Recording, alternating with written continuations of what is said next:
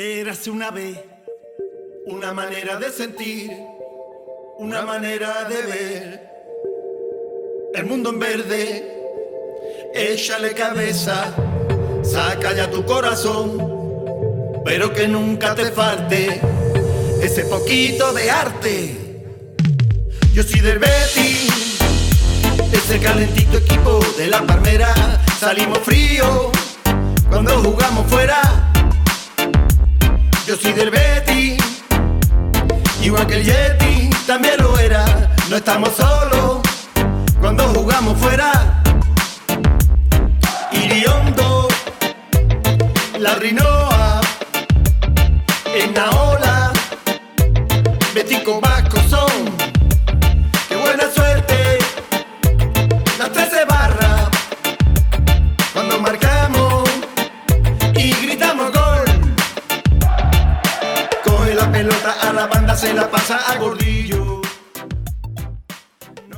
Bienvenidos a la tertulia bética Los Comegambas. ¡Comenzamos! Y si te coge de espalda, dale de tacón. Yo soy del Betis, ese calentito tipo de la palmera. No estamos solos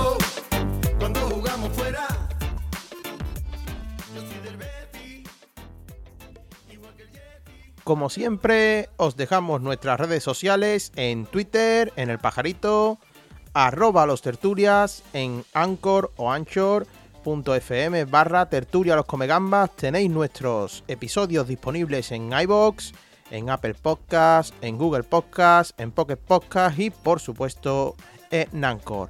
Escúchanos, síguenos en nuestras redes. Vamos a comenzar análisis del Villarreal 5 Betis 1. Quédate con nosotros para todo lo demás. Escúchanos y entretente. Tertulia Los Comegambas. Ahí vamos. Yo vengo a verte, yo soy del Betis, ese calentito equipo de la palmera. No estamos solos cuando jugamos fuera. Yo soy del Betis, yo soy de Río que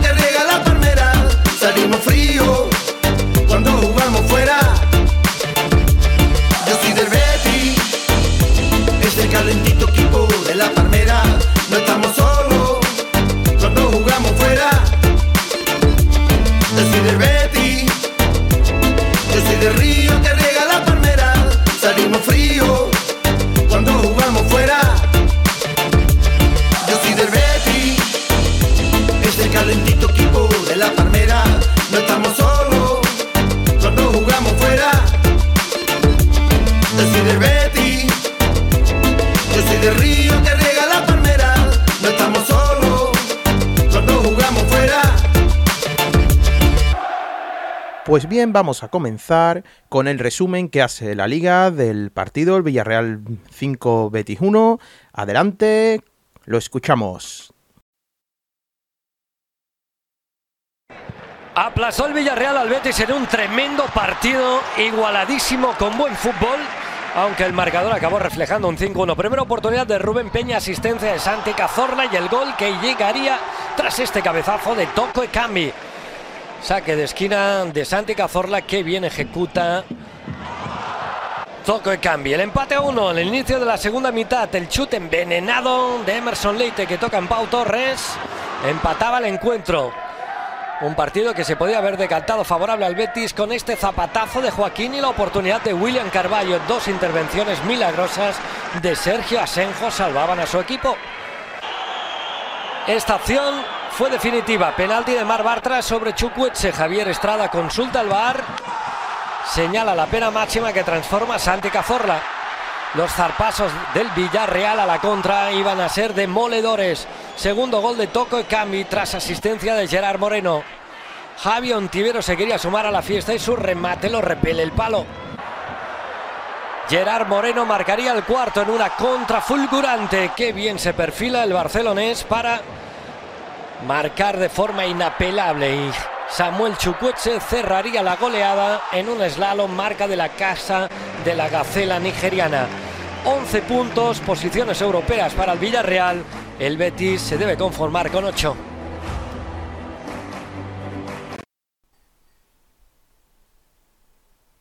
Muy bien, ahora vamos a escuchar al entrenador del Betis y sus declaraciones post partido en la rueda de prensa. Rubi, adelante.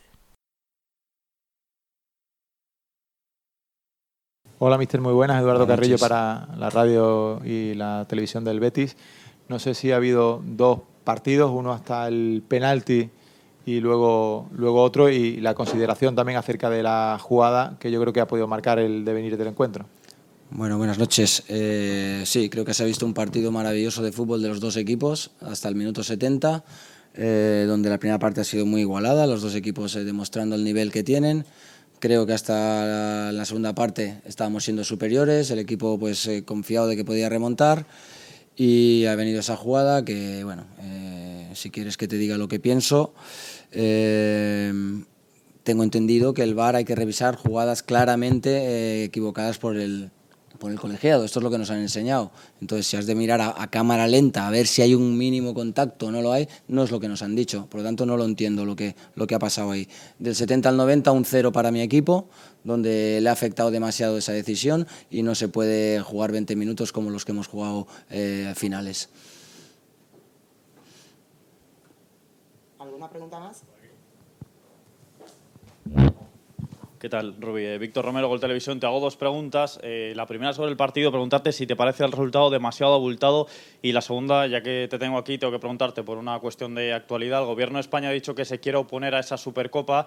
Eh, quiero preguntarte qué opinión te merece una Supercopa en Arabia Saudí, un país que como todos sabemos, no respeta los, los derechos Mira, humanos. te voy a decir una cosa. Lo que ahora esté pensando el gobierno o lo que tal, yo estoy con mi partido, me acaban de meter cinco y la verdad es que no, no tengo ni ganas de pensarlo ahora ni, ni soy la persona que tiene que decir estas cosas. Yo intento hacer que mi equipo sea mejor. La primera pregunta, ¿cuál era? Perdona. No, a ver, demasiado abultado no es porque del 70 al 90 hemos sido un desastre. Por lo tanto, si eres un desastre, pues te pueden ir metiendo goles. Y es la verdad. Lo que pasa es que nos vamos muy, muy dolidos porque creo que, se estaba viendo pues quizás uno de los mejores Betis desde que hemos arrancado la liga y no nos puede afectar tanto una decisión por mucho que nosotros consideremos que sea una decisión equivocada. Eh, por lo tanto, abultado, la verdad es que han marcado cinco goles, no, lo, no puedo decir que se ha abultado. Del 70 al 90 nos hemos merecido eso. Hasta ese minuto 70, decía Mister que es uno de los mejores Betis que se ha visto de la temporada. Esa es la, la línea. Se ha continuado también el buen partido del, del martes. Esa es la, la, la, línea a seguir, ¿no? Ante un gran equipo, de verdad. Ante un gran equipo, en un estado de forma buenísimo, eh, con un equipo pues bueno, que tiene también jugadores muy buenos, muy creativos, rápidos, una pena. La verdad es que lo único que voy a intentar hoy eh, trasladar es aprender el mensaje de que no se puede venir abajo un equipo por un error o que consideramos que un error y eh, olvidemos el partido que hemos perdido un partido. Hemos perdido un partido y ya está. Nos han metido cinco, es verdad, y nos va a doler toda la, todo el año con los goles encajados, porque al final eh, eso va sumando, pero transmitir que hemos perdido un partido y fuera, a por el siguiente. Mister aquí, Pablo García para Deportes 4 y 35. Hoy hemos visto a dos de los genios de nuestra liga juntos. Joaquín ha perdido, Cazorla ha ganado. Le hago dos preguntas. No sé si hemos visto a Joaquín muy, muy cabreado desde el primer gol hasta su sustitución. Y la segunda es cómo se ve, ya que a Joaquín se lo ovaciona en cada campo, cómo se ve a Cazorla desde fuera. Bien, eh, yo no, no, no, Joaquín no estaba cabreado, estaba viviendo el partido y estaba. Joaquín, Joaquín se ha cabreado en el minuto 70 y se ha cabreado de verdad, pero estaba viviendo el partido, eh, como tú muy bien dices, dos jugadores que yo pienso que se merecen esas ovaciones que les van dando por todos los campos de España. Y tenemos en el fútbol español jugadores mayores pero con un talento y que no lo pierden enorme. Eh, estás hablando de ellos dos. Yo te hablaría eh, de Raúl García te hablaría de Diego López en español. Son jugadores que se merecen salir ovacionados porque pasan los años y no bajan el nivel ni esto. Y Santi Cazorla por supuesto un grande también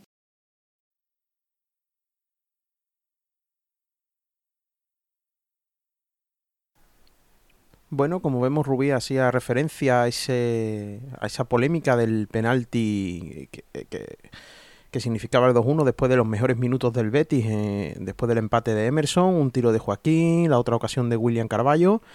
Eh, y como vemos, hace incidencia en, ese, en esa jugada y también critica un poco la actitud del equipo de, bajar los brazos después de esa, esa decisión adversa que entienden que ha perjudicado al Betis y los tres goles posteriores que reciben en menos de 20 minutos. Entonces, pues mm, Joaquín más o menos eh, se sitúa en la misma sintonía, criticando esa decisión del VAR. Así que vamos a escucharlo y ahora entramos en detalles. Sí, sí, tú lo has dicho.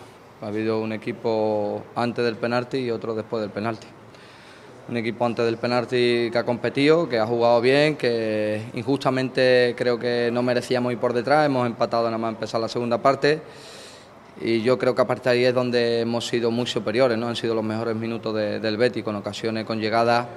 Desgraciadamente estamos teniendo que llegar mucho para marcar, y, bueno, y una, una, jugada aislada de ellos, sin sentido, sin, sin, nadie protestarla, ni incluso, incluso ellos, pues se ha quedado él solo allí tirado, no lo ha protestado nadie y ya te digo que si yo él no tira el balón fuera, la jugada hubiera seguido y ni el árbitro hubiera ido a Arbar, ni el, ni le hubiera dicho que, que revisara la jugada.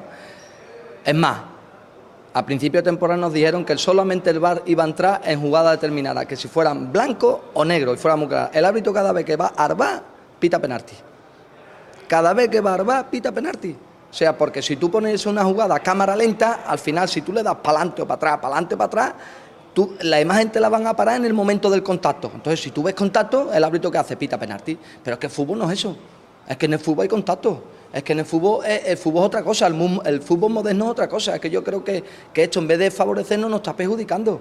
Y es que esto no puede ser. Al final mm, lo hablamos aquí, lo hablamos allí, da igual. Si, si da igual donde lo hable. Yo creo que esto tiene que, que, buscarse una solución, porque yo creo que esto no es, no es el fútbol que todos queremos. Yo creo que para, para, para que la gente disfrute, al final es, es, otra cosa, ya te digo, más siendo ellos los que nos avisan a nosotros, señor, el bar solamente va a entrar cuando sea una acción clara o que el árbitro lo eh, pite y lo tenga que revisar.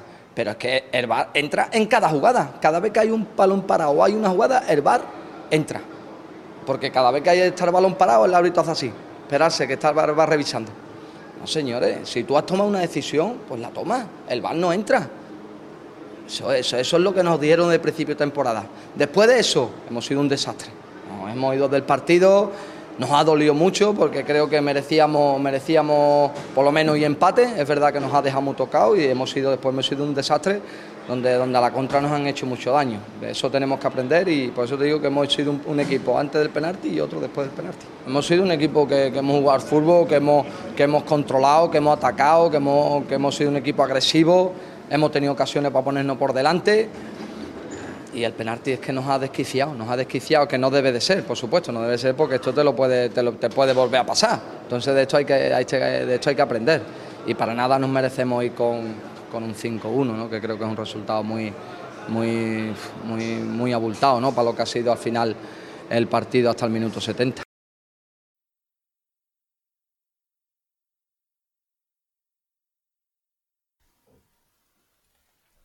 Pues bien, vamos a entrar a desgranar lo que ha sido este esta nueva derrota del Betis en el Estadio de la Cerámica. Como ya hemos repetido, 5-1 ante el Villarreal. Partía el Betis con el 11 Joel Roble la portería, lateral derecho para Emerson, centro de defensa para Mar Bartra y eh, la novedad de Soufedal. En el lateral izquierdo Pedraza, un doble pivote eh, con William Carballo y Sergio Canales, Joaquín por la banda derecha, Alex Moreno por la izquierda y la dupla atacante, nuestros dos delanteros, Loren Morón y Borja Iglesias.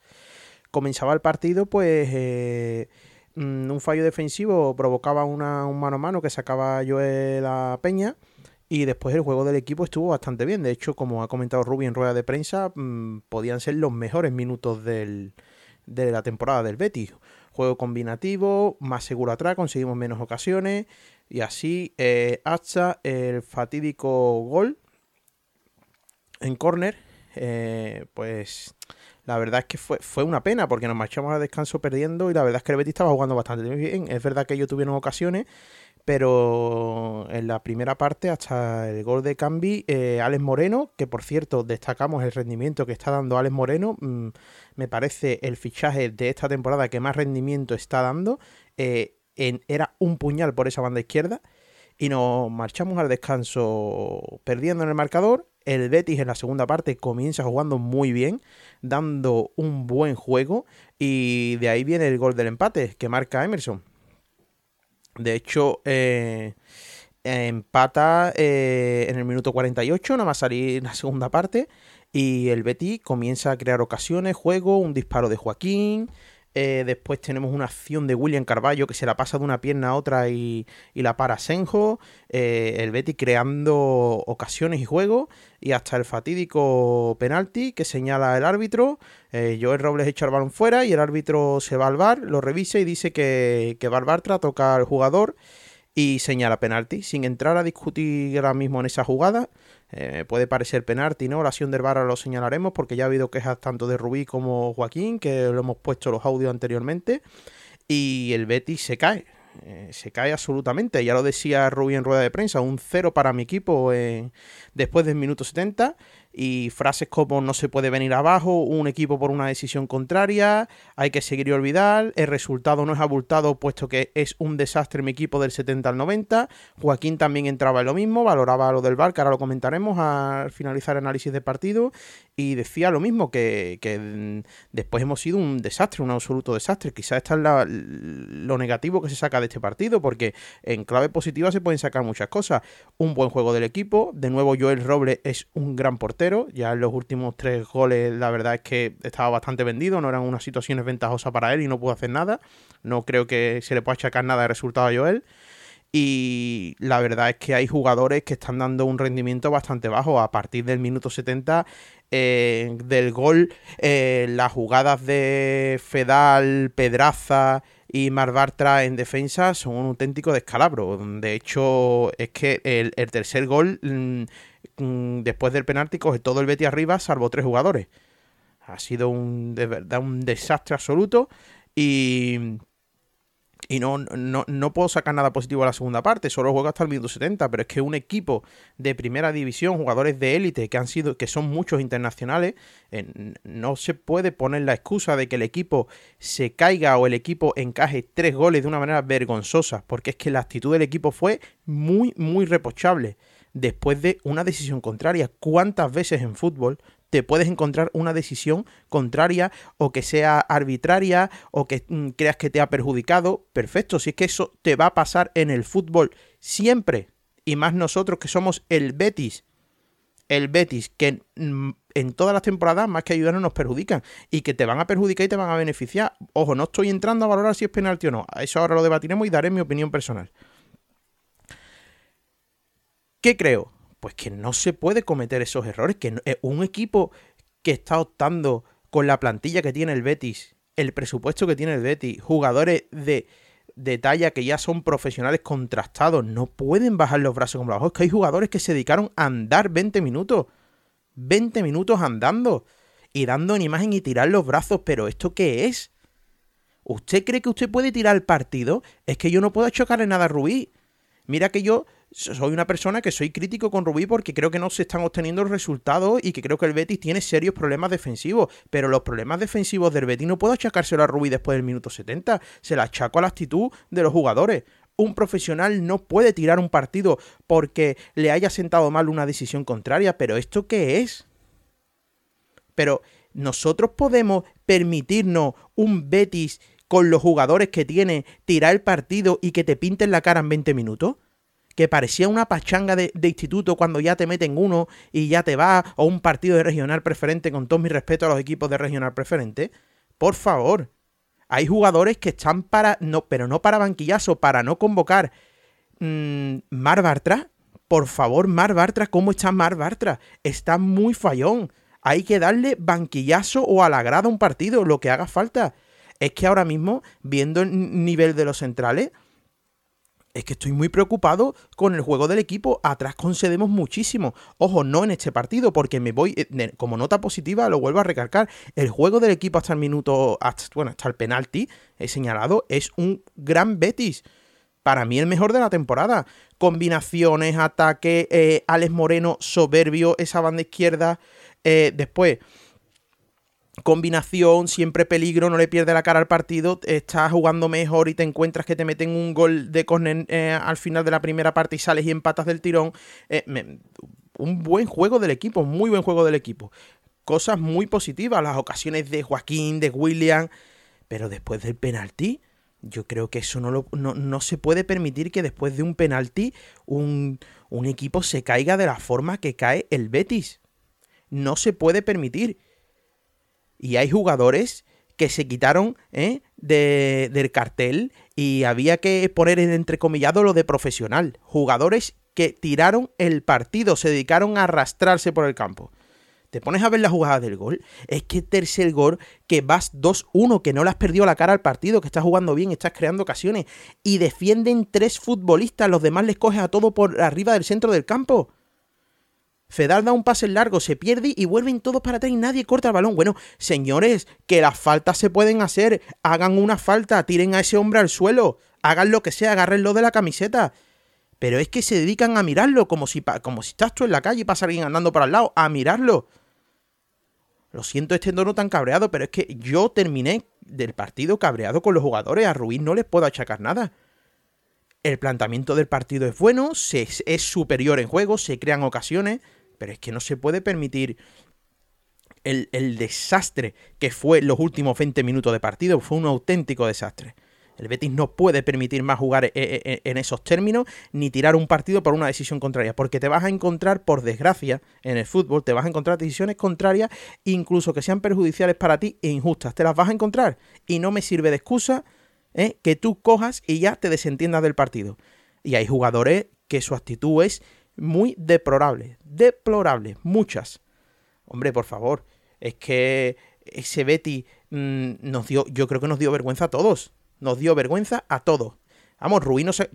Que esto hay que aplaudirse a Rubí. Rueda de prensa chapó de Rubí, chapó. Porque dice las verdades. Eh, mi equipo ha sido un desastre del 70 al 90, un cero para mi equipo. Pues sí, señor, creemos que los tirones de oreja hay que dárselo también rueda de prensa a los jugadores, no solo en el vestuario. Tú no puedes salir a decir, no, mi equipo ha estado bien o no. Me parece que Rubí lo hace excepcional. Y que hemos ganado mucho en entrenador solo en las ruedas de prensa. Porque milongas ni una. Ni una milonga. Y me parece excepcional. Ahí a Rubí le doy un 10. Y en el planteamiento del partido me parece un buen planteamiento del partido. Porque el Betty es superior en juego. Pero ahora, que te piten un penalti y que tú tires el partido. Es que no me lo explico. Y ahora vamos a analizar el penalti. El jugador del Villarreal va en carrera. Y por lo que amplían en la imagen, Barbar tras, al darle en carrera antes de apoyar el pie, en ese pie de apoyo le da como mm, rozando lateralmente al, al, mm, al, pie de él, por lo que no puede apoyarse, se resbala y digamos que pierde como la posibilidad de tiro, de pase o lo que sea y está muy poco dentro del área. Yo voy a dar mi opinión viendo la repetición y viendo la, jugada, creo que puede ser penalti. ¿Qué es penalti? Pitable. Penaltito, pero pitable. Ahora, otra cosa es que crea que la actuación del colegiado y del VAR sea adecuada. Una cosa es que, analizando solo lo que es la jugada, pueda pensar que es penalti, y otra que la actuación del VAR esté bien. Porque como dice Joaquín, que hemos puesto el audio antes, si Joel Roble no echa el balón fuera, el árbitro no va ni a revisar la jugada.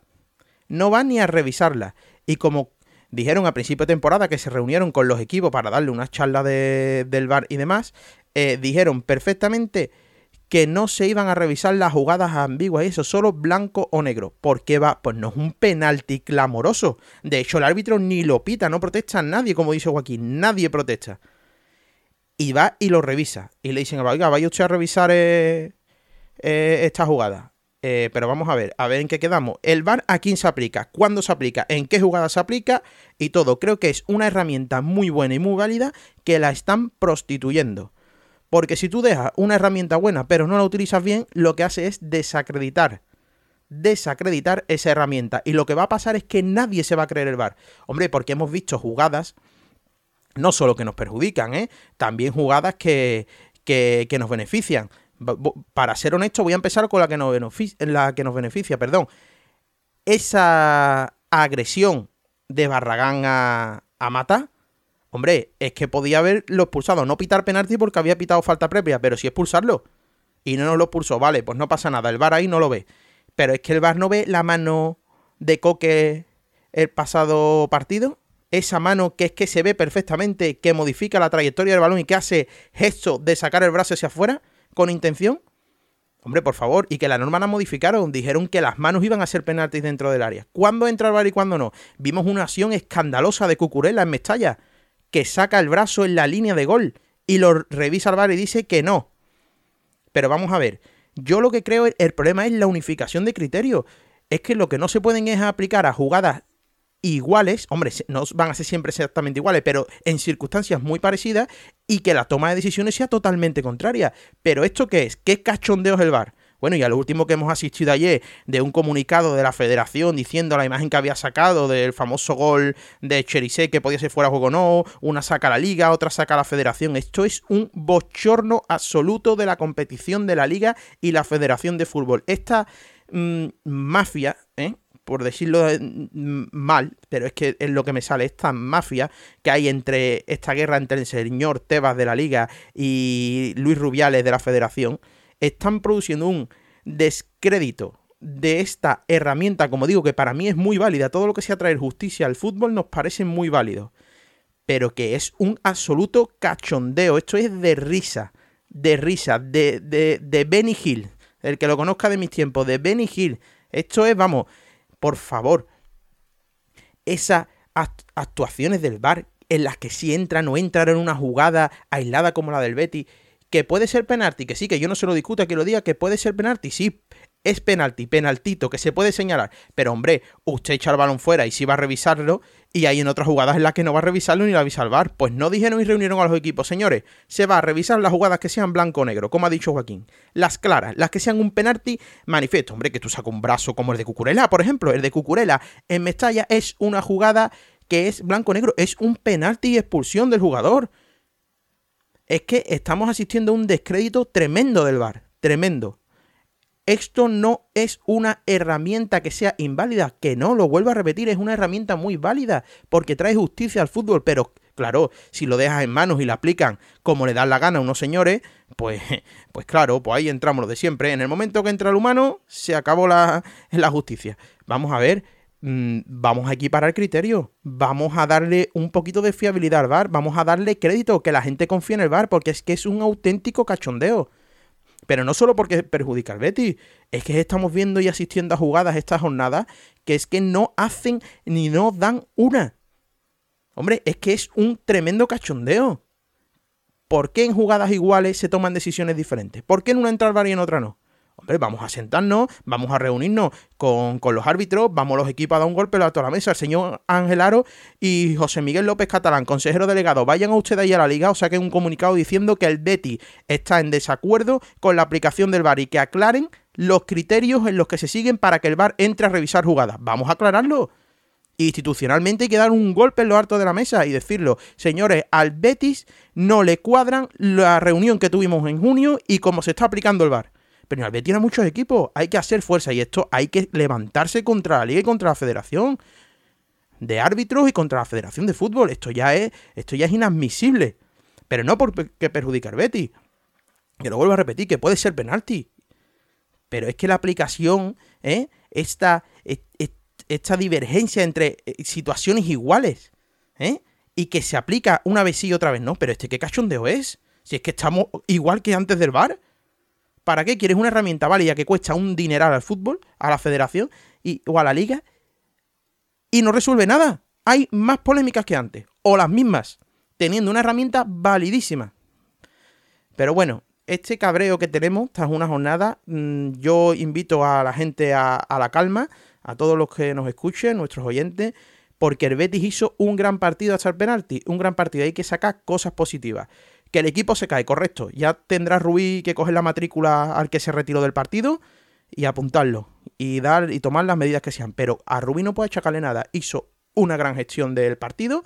Me parece que lo único que podría criticarle fue que los cambios fueron muy tarde, pero que el equipo jugó bastante bien hasta el penalti. Que después tiró el partido, por supuesto, y eso es muy, muy, muy reprochable, pero a la profesionalidad de los jugadores. Y soy muy duro en ese sentido, porque la imagen que dio el Betis del 70 al 90 fue muy mala. Así que nada, vamos a despedir este breve podcast analizando este partido. Y espero tener mejores noticias en los siguientes partidos y vamos a confiar porque se han visto los mejores minutos del Betis. Así que de nuevo, daros las gracias. Gracias por escuchar esta tertulia de nuevo, esta vez en solitario. Rápido repaso al Villarreal 5 Betis 1. Muchas gracias a todos y espero que os hayáis entretenido. Un saludo y muy buenas.